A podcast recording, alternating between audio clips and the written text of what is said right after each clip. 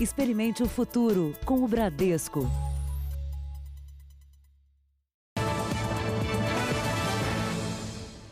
Boa noite. Boa noite. Começaram a ser ouvidas hoje em São Paulo as mulheres que acusam um terapeuta de abuso sexual durante as sessões. Polícia e Ministério Público também investigam um terapeuta por violência no tratamento de dependentes químicos.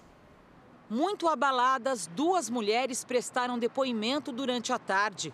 É a primeira vez que as vítimas foram ouvidas no inquérito que apura denúncias contra o terapeuta Carlos Henrique Arouca. São vários os crimes de, de desde abuso uh, até estupro.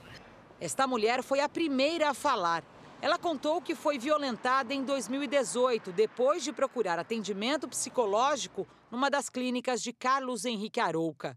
Nunca iria imaginar que por trás daquele psicólogo tão solícito existia um psicopata, um maníaco, um viciado em sexo, que usa as mulheres e as pessoas para conseguir o que ele quer que é sexo, poder e dinheiro. Ao todo, seis mulheres vão prestar depoimento. As vítimas não se conhecem e todas denunciam o mesmo tipo de abuso de Arouca num intervalo de quatro anos. A defesa das vítimas fez hoje aqui na delegacia o mesmo pedido já encaminhado ao Ministério Público no mês passado. As advogadas querem a prisão preventiva do psicólogo. A alegação é que as mulheres foram ameaçadas por Arouca depois da denúncia. Nós ainda não entendemos o porquê que esse criminoso, que é um psicopata, ainda está livre. A Record TV exibiu a denúncia de violência sexual no programa Domingo Espetacular. Ele apertava o meu seio, até que no momento ele passou a mão por dentro da minha genital. O Jornal da Record descobriu outras investigações da polícia contra o psicólogo violência, tortura e cárcere privado em tratamento de recuperação de dependentes químicos. A gente foi parar num lugar onde tinha muitas ameaças, terrorismo e muito sofrimento. Ontem, o Domingo Espetacular revelou que os tratamentos foram interrompidos às pressas quando a reportagem foi gravada.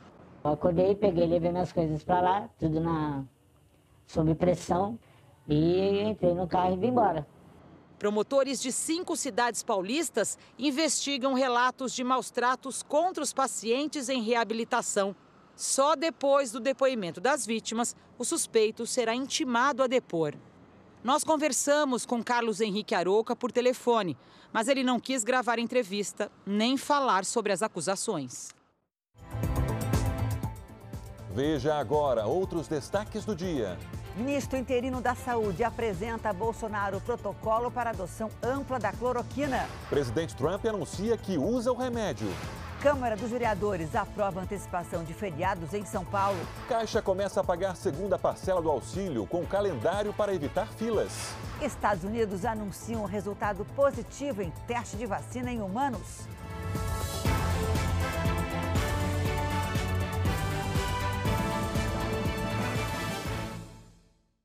Oferecimento Bradesco, reinventando o futuro ao lado da sua empresa.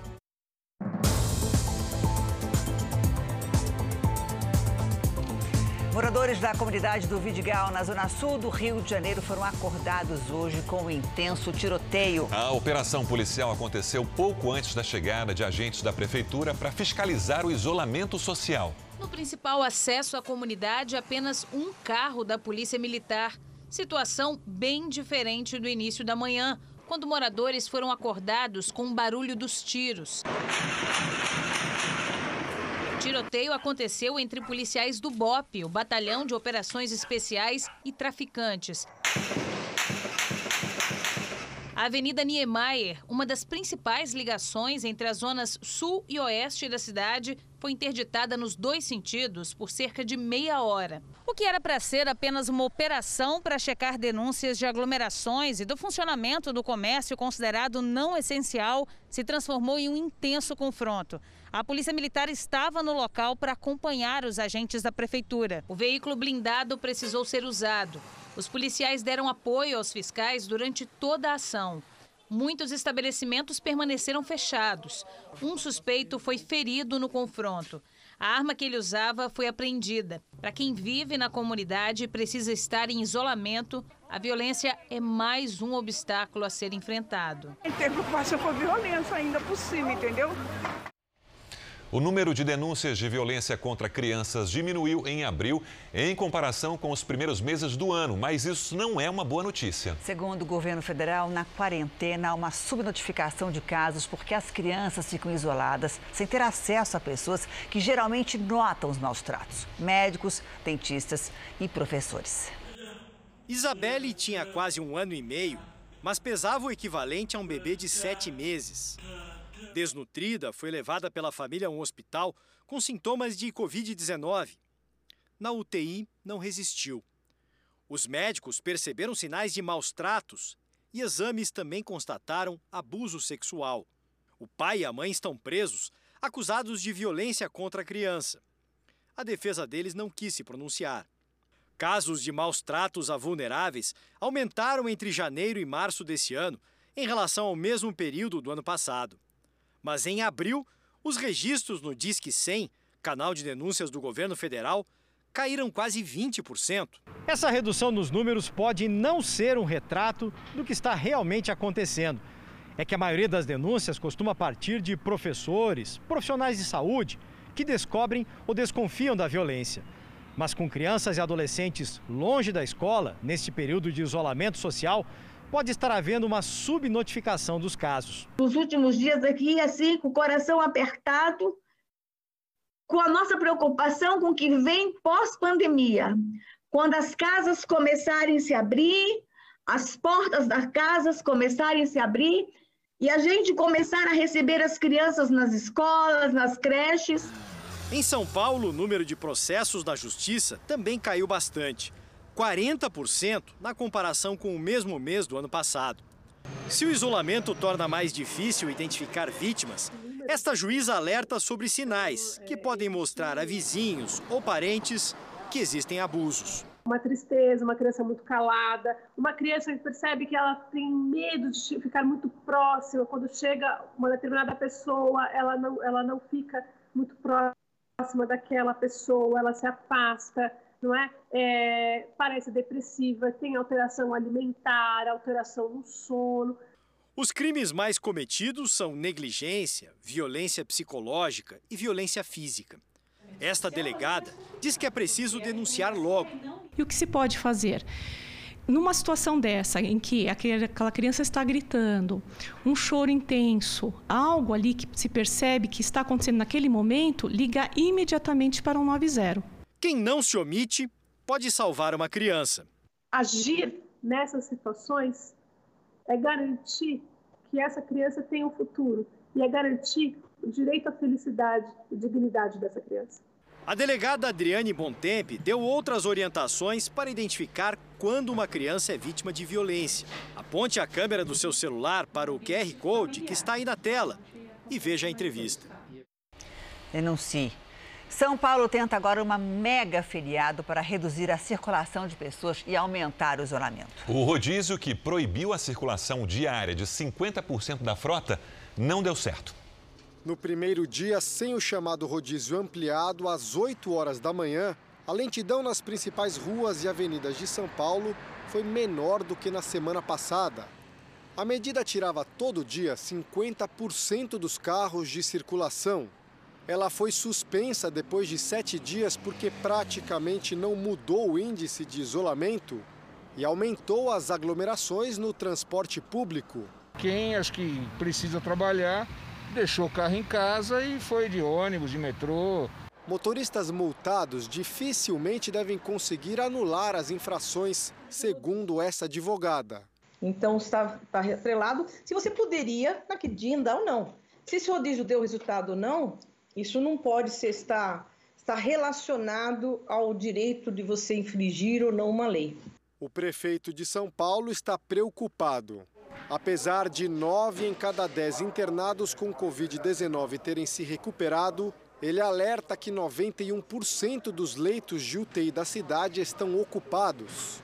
Além disso, a primeira fase de um estudo feito nos bairros mais afetados da capital mostra que apenas 5% dos moradores já tiveram contato com o vírus.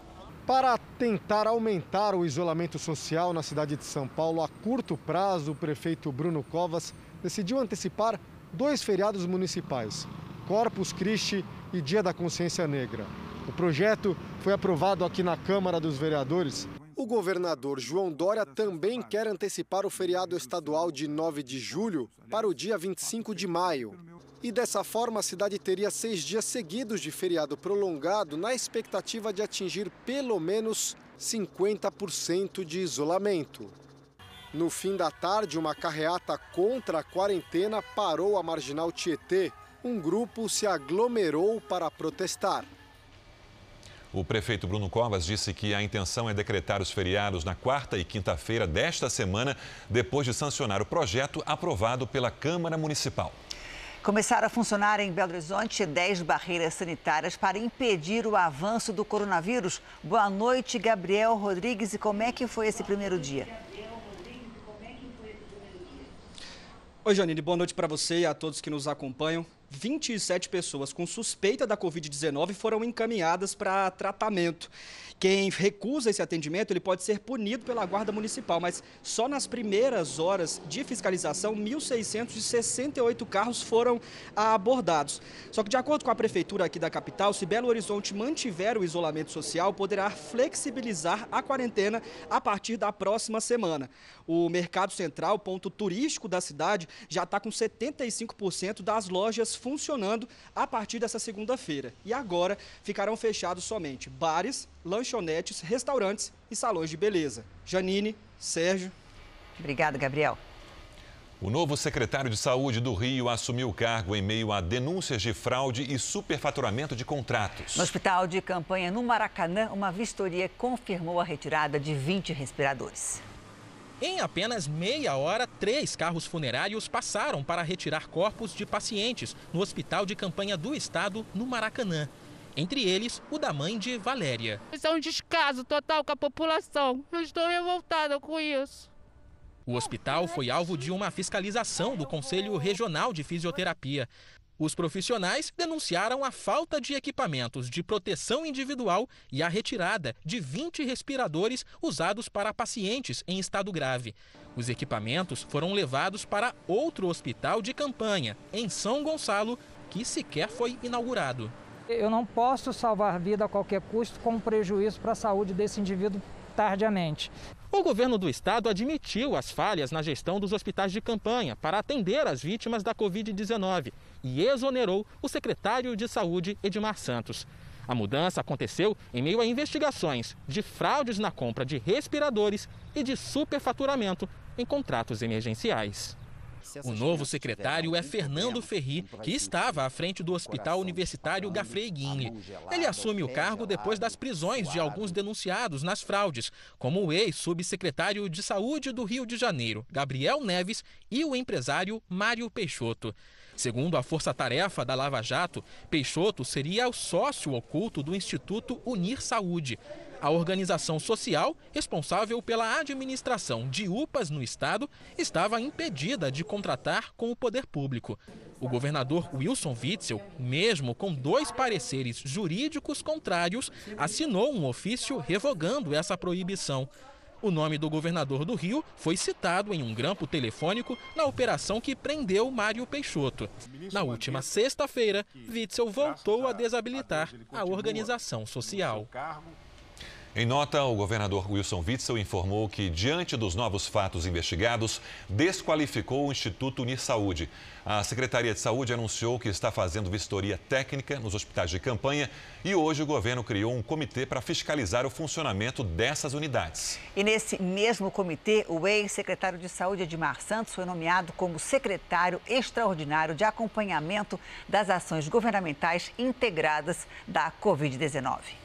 A falta de sangue tem impedido a realização de cirurgias complexas no maior hospital da Bahia. Parentes dos pacientes fazem campanha pelas redes sociais para conseguir doadores.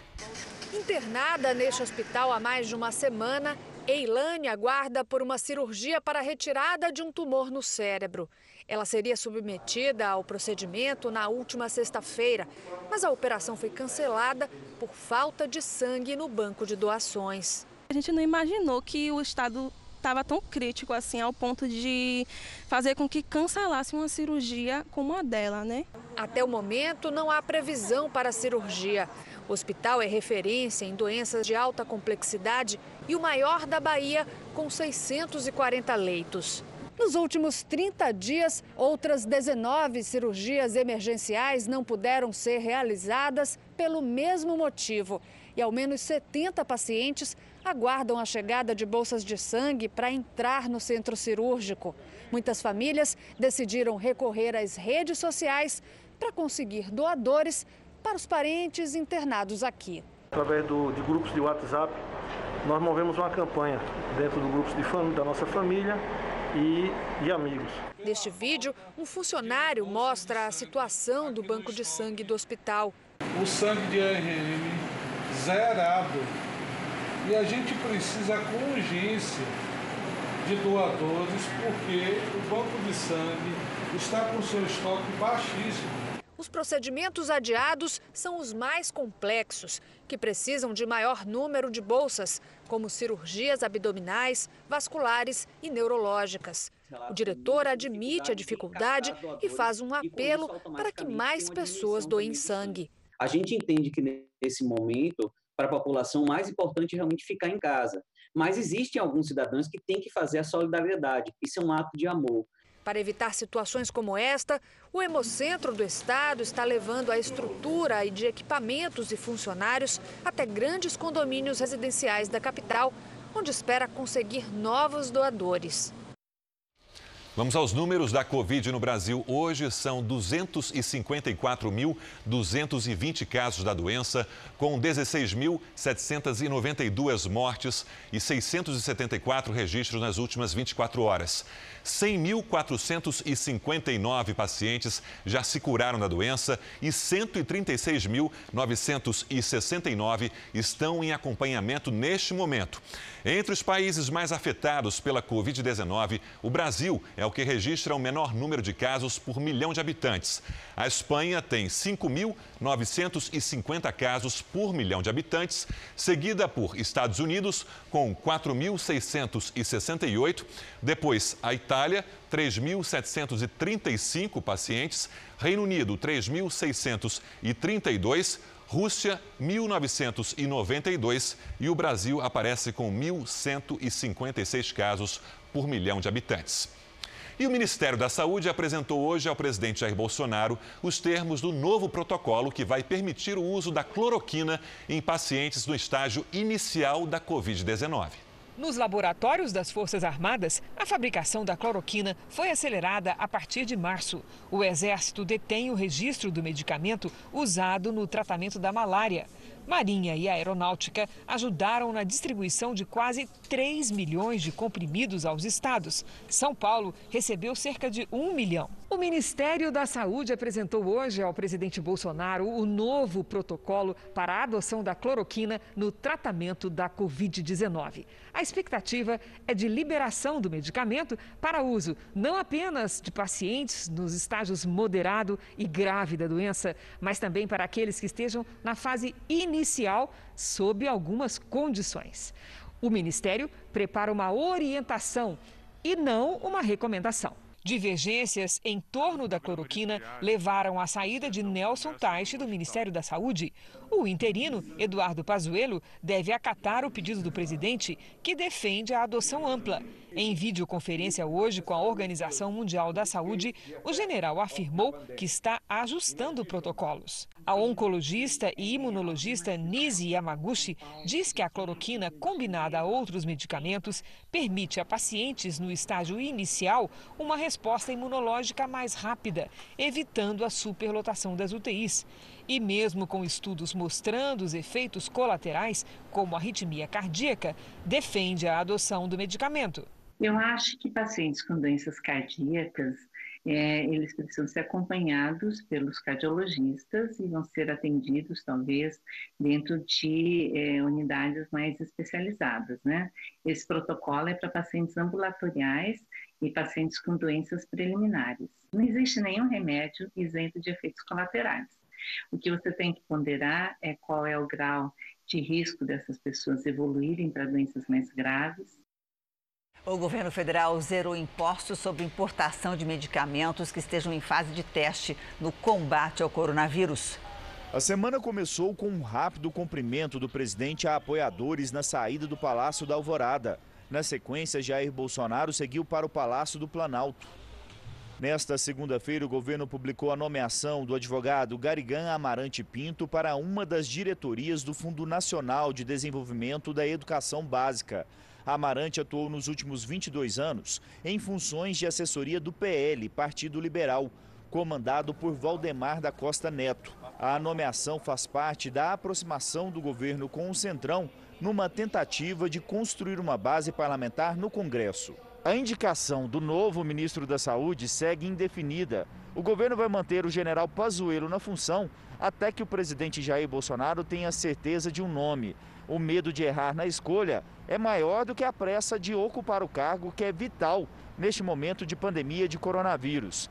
Com isso, a indicação pode demorar. O governo decidiu hoje zerar os impostos sobre medicamentos para Covid-19 que estão em fase de testes.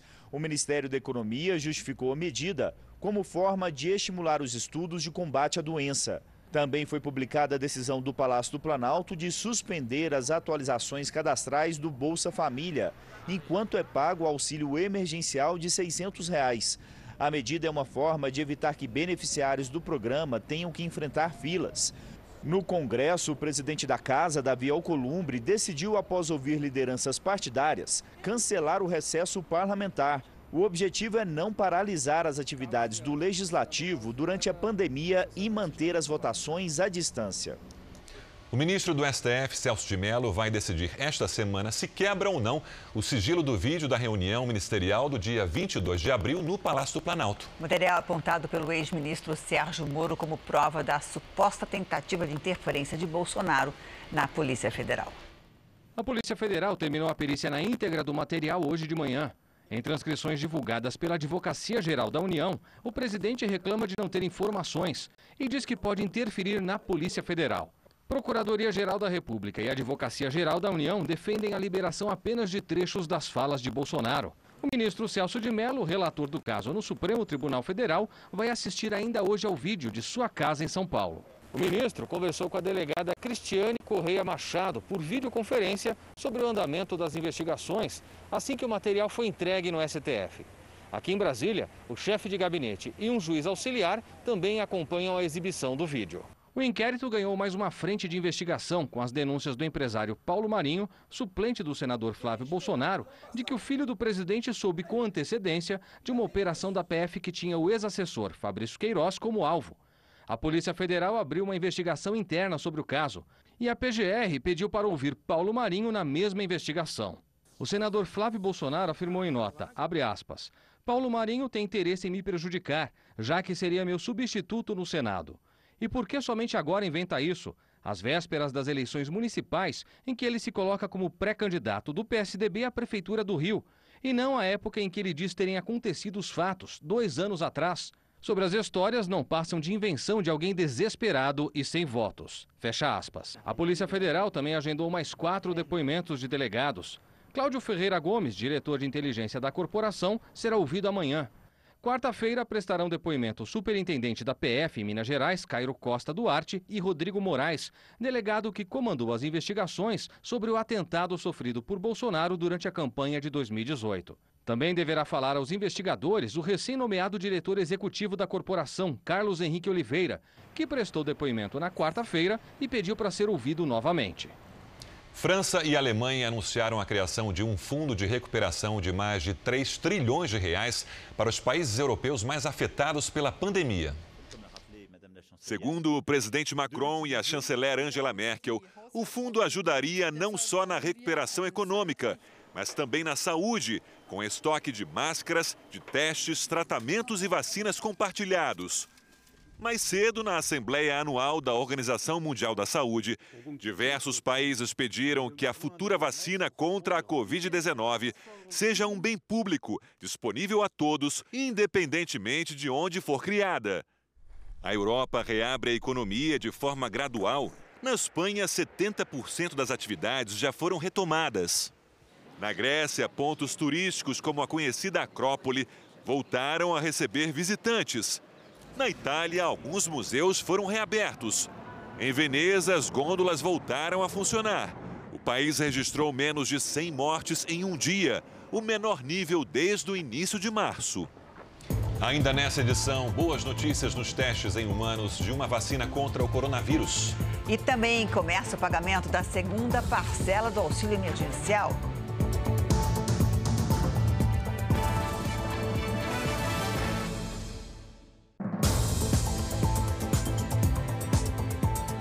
O Jornal da Record estreou hoje a Live JR. O jornalista Eduardo Ribeiro vai entrevistar às segundas e quintas-feiras, às 5 da tarde, nomes da política brasileira.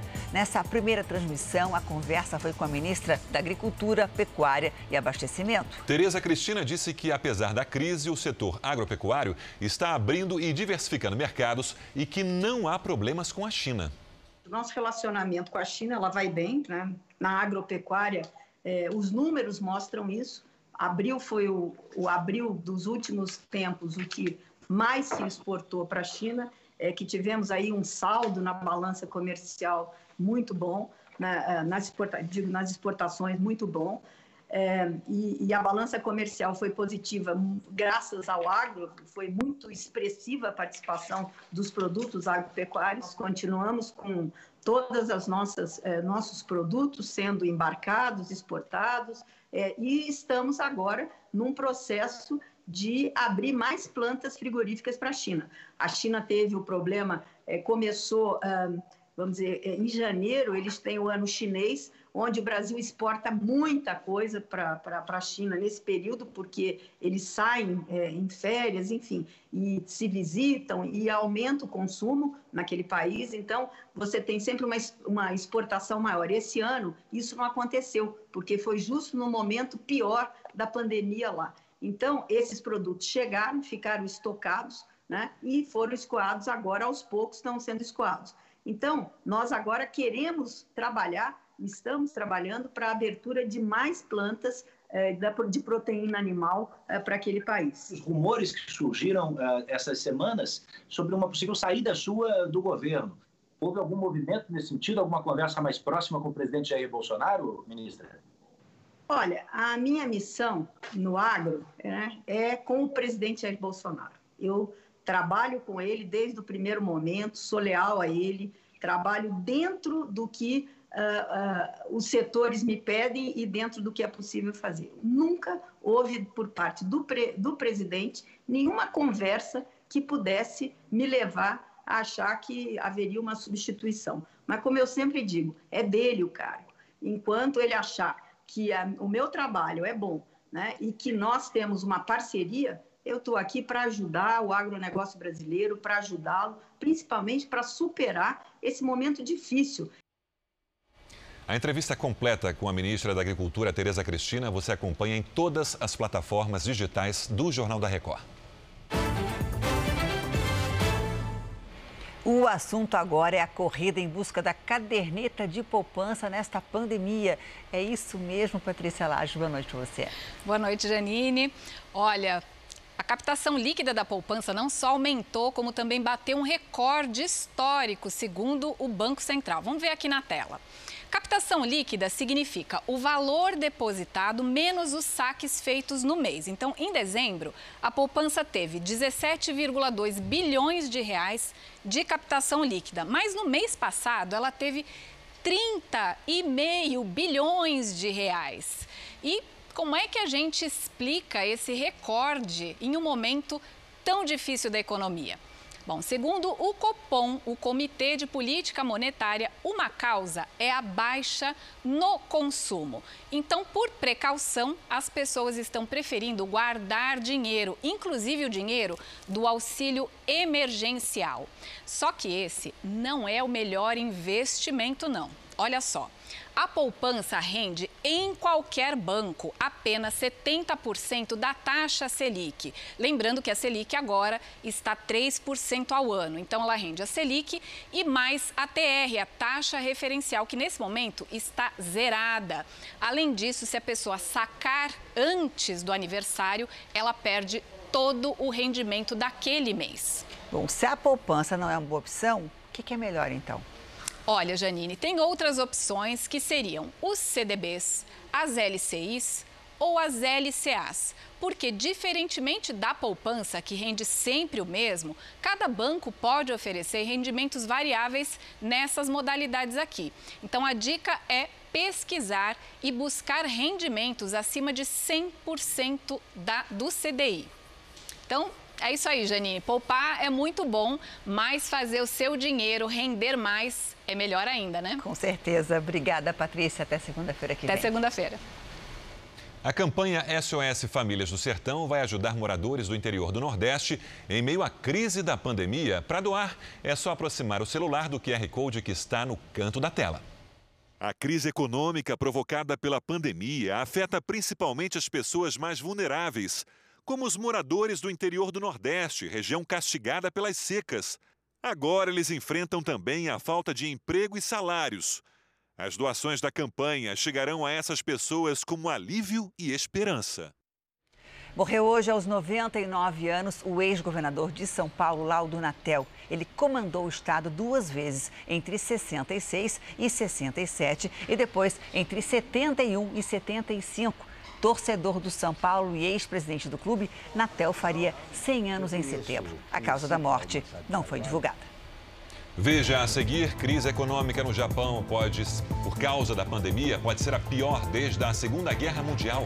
E também vítimas de golpe bilionário de pirâmide prestam depoimento em São Paulo.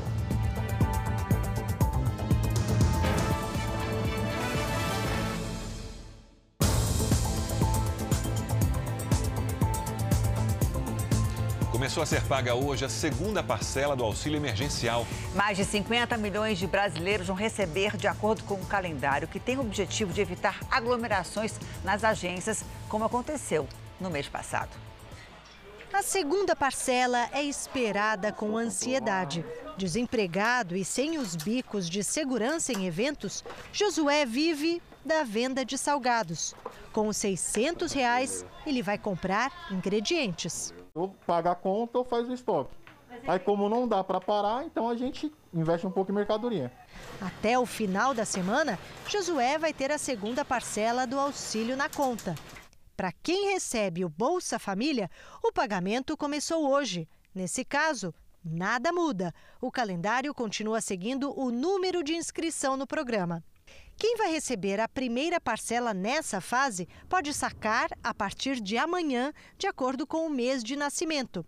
Quem recebe pela poupança digital terá o crédito a partir de quarta-feira para pagar contas e fazer compras pela internet, também de acordo com o mês de aniversário.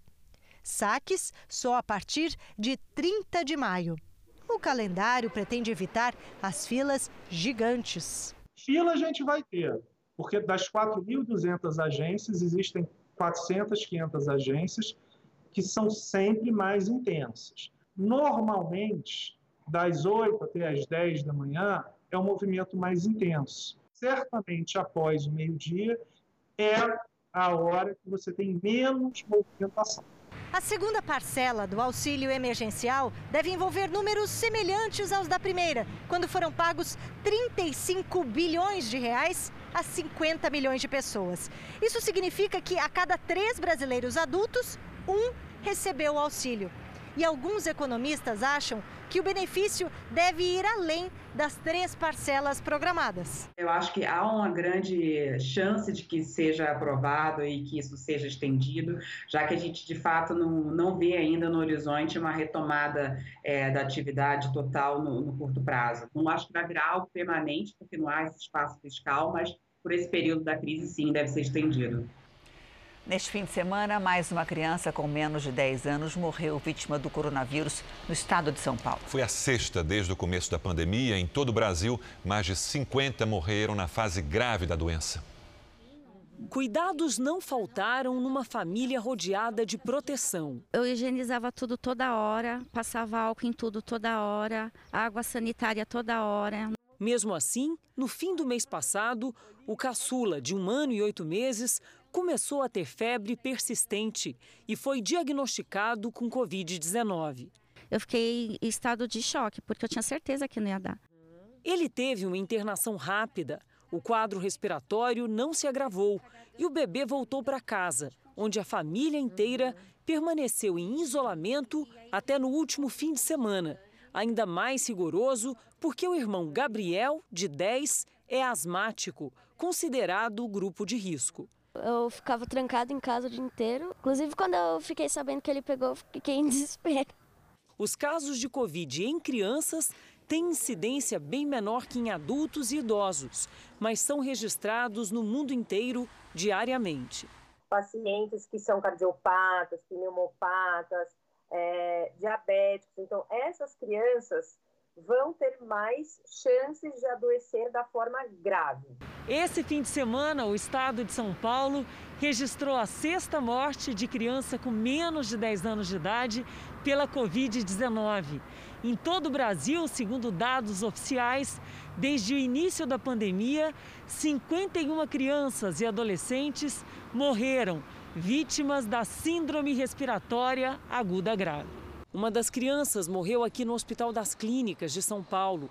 Na maioria das mortes registradas nos últimos 30 dias, as vítimas tinham idades entre 6 e 19 anos. Por isso, os especialistas recomendam: não importa a idade, é preciso ficar alerta aos sintomas.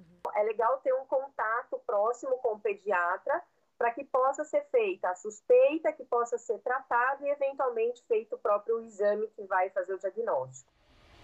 O Domingo Espetacular denunciou ontem com exclusividade um esquema de pirâmide que enganou, segundo o Ministério Público, 45 mil pessoas e lucrou um bilhão de reais. O articulador do golpe, que ostentava iate e helicóptero, está desaparecido. Hoje, novas vítimas procuraram o Jornal da Record. A reportagem é de Diego Costa, Tiago Samora e Tainá Falcão. O discurso prometia dinheiro fácil e rápido. Se porventura eu te oferecer uma segurança que o senhor pode pelo menos recuperar o capital que o senhor investiu, o senhor ficaria contente? Sim. Andréia perdeu três anos de economia. 26 mil reais desapareceram. É, eu cheguei nessa empresa através do meu cunhado, porque ele investiu também. Aí ele, ele falou para mim, olha, eu tô ganhando dinheiro com isso, aí eu fui atrás dele. O golpe bilionário durou dois anos. O líder era Nivaldo Gonzaga dos Santos, que atuava junto com o enteado Gabriel Barbosa. A empresa dizia oferecer pacotes de investimentos, mas na verdade era uma pirâmide. Além dos pacotes, também havia investimentos em criptomoedas não regulamentadas no país. Os lucros prometidos ficavam em torno de 5 a 15% ao mês, muito acima do mercado. Esta advogada tenta recuperar os quase 64 mil reais de um casal de clientes. Este documento mostra o investimento que as vítimas fizeram em bitcoins na Genbit. O marido realizou três aportes entre junho e agosto, num total de R$ 37.400. A mulher dele, R$ 26.500 de uma só vez. A empresa de Nivaldo prometia rendimento de quase 95 mil reais aos clientes, ou seja, lucro de 48% em três anos. Até agora, a justiça localizou três carros e uma baixa quantia de dinheiro em nome dos suspeitos. Qual é a nossa esperança? De que, se isso foi é, transferido, a gente vai é, conseguir desfazer isso, mas a gente conta isso com a Justiça Federal, mais é, no âmbito criminal. A empresa é investigada por lavagem de dinheiro, estelionato, formação de organização criminosa e crime contra o sistema financeiro. Ele é capaz de identificar os pontos fracos da sua vítima e atacar exatamente esse ponto fraco. Né? Ele lida com um sonho, com, a, com a figura imaginária que cada um tem de riqueza e de conforto. O advogado de Nivaldo nega o esquema de pirâmide e diz que todos os clientes receberam pagamentos em moedas virtuais. O que é que nós temos para dar para a constrição, para a penhora? Ativos digitais. É isso que a empresa tem, é isso que a empresa negocia. Então, esses ativos digitais estão disponíveis para a justiça a qualquer tempo, como uma demonstração inequívoca de que a empresa não buscou prejudicar ou criar uma estrutura fraudulenta, dolosa contra os seus clientes. Procuramos Nivaldo no endereço que consta na ação civil do Ministério Público de São Paulo. Por favor, o senhor Nivaldo Gonzaga, da Casa 93. Eles se mudaram quando? Faz um ano e pouco, um ano e meio, mais ou menos. Depois das denúncias, Nivaldo e o enteado Gabriel desapareceram. O desmatamento na Amazônia cresceu 171% em abril em relação ao mesmo mês do ano passado, o maior índice em 10 anos. O sistema de alerta de desmatamento registrou 529 quilômetros quadrados de floresta derrubados no último mês, a área equivalente ao tamanho da cidade de Porto Alegre. No acumulado de agosto de 2019 a abril deste ano, os índices de devastação da floresta registraram um aumento de 81% em comparação com o calendário anterior. No topo do ranking dos estados que mais desmatam está o Pará, seguido por Mato Grosso, Rondônia e Amazonas. O tempo seco na região central do Brasil antecipa o inverno, que geralmente falta chuva, né?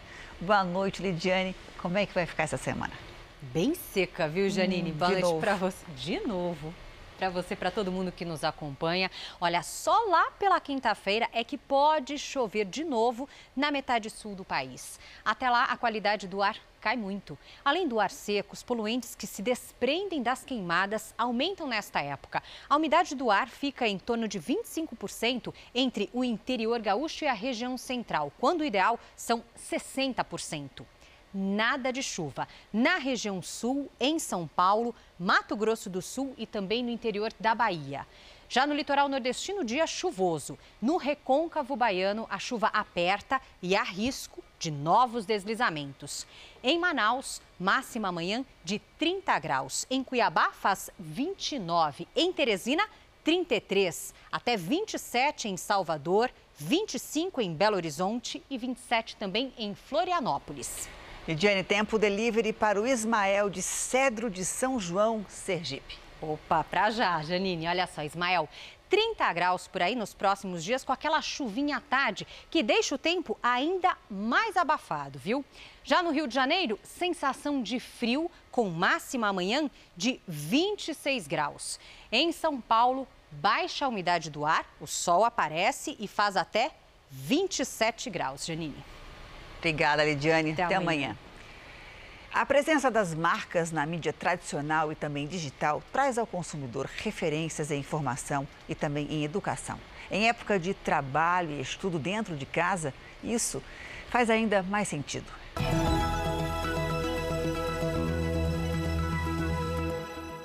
O Google acredita que deve ajudar o Brasil e os brasileiros nesse momento tão delicado que é essa pandemia. Usar as plataformas de busca, YouTube, mapas, Gmail e todas as outras possibilidades de você estar remotamente trabalhando ou estudando fazem parte do nosso compromisso com o brasileiro. Também faz parte desse compromisso ajudar as empresas a tirarem o máximo proveito das nossas plataformas nesse Brasil cujas relações de trabalho e relações sociais se alteraram tanto em função da pandemia.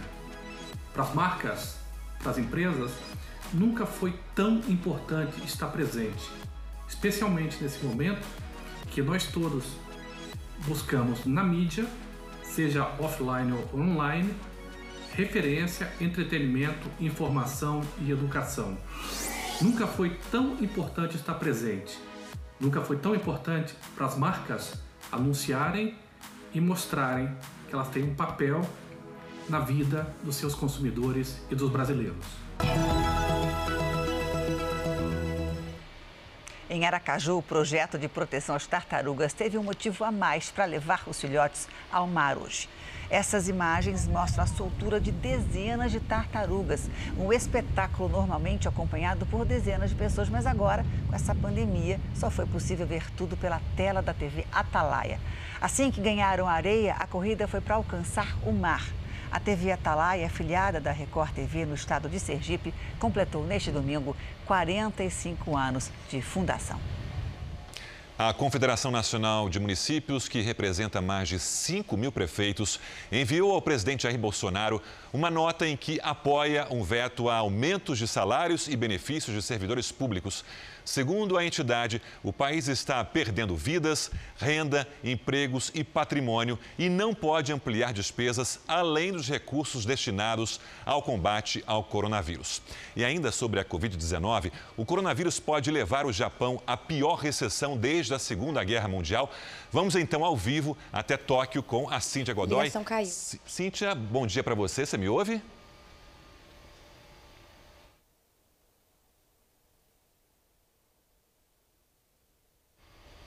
Cíntia? A gente está com problema de comunicação com a Cíntia Godoy. Vamos tentar restabelecer ao longo do JR. O presidente americano Donald Trump anunciou que está tomando medicamento hidroxicloroquina, mesmo sem estar contaminado por coronavírus. A gente vai a Nova York ao vivo com Heloísa Vilela, que tem as informações. Elo, boa noite. Boa noite, Sérgio. Olha, o presidente disse que está tomando remédio há mais de uma semana, apesar das pesquisas não indicarem eficácia da cloroquina no combate ao coronavírus. Trump garantiu que não tem Covid-19 e que está tomando remédio por conta própria. Não é uma recomendação do médico da Casa Branca. O FDA, a agência que regula remédios e alimentos, condenou o uso da cloroquina sem supervisão médica, porque em muitos casos ela pode prejudicar a saúde. Aqui em Nova York, a prefeitura anunciou que os números da pandemia na cidade estão melhorando e que, por isso, os negócios devem reabrir na segunda quinzena de junho. Sérgio, Janine. Obrigado, Luísa. Obrigada, Elu. Ainda nos Estados Unidos, os primeiros testes em humanos de uma vacina contra o coronavírus tiveram resultados positivos. Oito pessoas que nunca tiveram a Covid-19 tomaram duas doses da vacina em março e abril. Elas produziram anticorpos para combater o coronavírus e não apresentaram efeitos colaterais relevantes. O diretor médico da empresa Moderna, Dr. Tal Zaks, disse que até uma dose pequena foi eficiente. Agora a empresa vai vacinar 600 voluntários e, se tudo der certo, milhares testarão a vacina, talvez ainda em julho. Se ela for aprovada, pode ser distribuída ainda no fim desse ano, começo do ano que vem. Mas antes disso, uma outra empresa da Califórnia espera ter um tratamento disponível para os doentes também com base em anticorpos. O Dr. Alexis Nahama é vice-presidente da Sorrento Therapeutics e explica que no estudo células humanas foram infectadas com o coronavírus em laboratório e quando um determinado anticorpo foi adicionado, o resultado surpreendeu. Esse anticorpo, um dos 12 que a gente tinha selecionado, uh, é tão potente que, que neutralizou 100% o vírus e uh, depois de quatro dias de incubação com as células, não tem uma, uma célula infectada. Os testes em animais já começaram e a empresa espera aplicar o tratamento em doentes ainda em julho ou agosto. Enquanto isso, já está produzindo as doses de anticorpos. Se o tratamento se provar eficiente e seguro, milhões de doses estarão prontas para entrega em setembro ou outubro. Não tem mais dia, não tem mais noite e todo mundo está trabalhando o tempo todo para tentar ver como fazer acontecer. Os pesquisadores têm pressa e o mundo também. A íntegra da entrevista com o doutor Alexis Nahama sobre esse anticorpo capaz de combater a Covid-19 você acompanha nas plataformas digitais do Jornal da Record. A gente vai voltar mais uma vez até Tóquio com a Cíntia Godoy para falar sobre o perigo que o Japão corre de entrar na pior recessão desde a Segunda Guerra Mundial por causa do coronavírus. Oi, Cíntia, bom dia para você aí. Oi, Janine, boa noite para vocês. Segundo dados preliminares, a economia japonesa encolheu 13,4% no primeiro trimestre deste ano. E o governo já se prepara para um cenário ainda mais nebuloso entre abril e junho. Mesmo com o estado de emergência aqui em Tóquio, hoje uma das maiores lojas de departamento da capital reabriu as portas. A China trabalha com pacotes de resgate para estimular o consumo e a produção. Uma gigante da tecnologia chinesa voltou a operar nesta segunda-feira em Pequim. A cidade tem seis pessoas hospitalizadas pela Covid-19, nenhuma em estado grave. Por isso, as casas de repouso foram liberadas para visitas. Atacado pelos Estados Unidos, o presidente chinês Xi Jinping defendeu hoje uma investigação da OMS sobre a origem do coronavírus, mas só após o fim da pandemia. Janine, Sérgio. Obrigada, Cíntia. Bom dia aí para você e até amanhã. Um médico do Arizona, nos Estados Unidos, se recuperou do coronavírus depois de passar dois meses internado entre a vida e a morte. Carl Vidal, de 46 anos, ficou quase o tempo todo em coma induzido, respirando com a ajuda de aparelhos. Depois de receber tratamentos mais severos, Carl teve uma melhora surpreendente. Então, recebeu alta do hospital e, olha só, reencontrou a família. O Jornal da Record termina aqui. A edição de hoje na íntegra e também a nossa versão em podcast estão no Play Plus e em todas as nossas plataformas digitais. À meia-noite e meia tem mais Jornal da Record. Fica agora com a novela Apocalipse. Boa noite para você. Se cuidem e a gente se vê amanhã. Boa noite e até amanhã.